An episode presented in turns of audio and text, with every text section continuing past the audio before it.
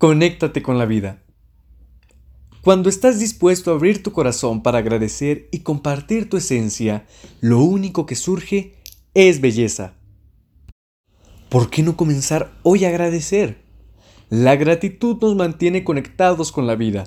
Saber agradecer cada situación nos hará estar conscientes del por qué suceden las cosas y hacia dónde nos dirigimos. La satisfacción o insatisfacción de la vida comienza por agradecer. El escritor Icartol decía que si la única palabra que pronunciásemos fuese gracias, bastaría. Esto no significa que tengamos que dejar de perseguir nuestras metas. No se trata de eso. Se trata de no tener que esperar a conseguirlas para disfrutar de lo que ya se tiene. Mi hermano, comienza hoy y ahora a agradecer cada momento ya que así también podrás disfrutar cada instante.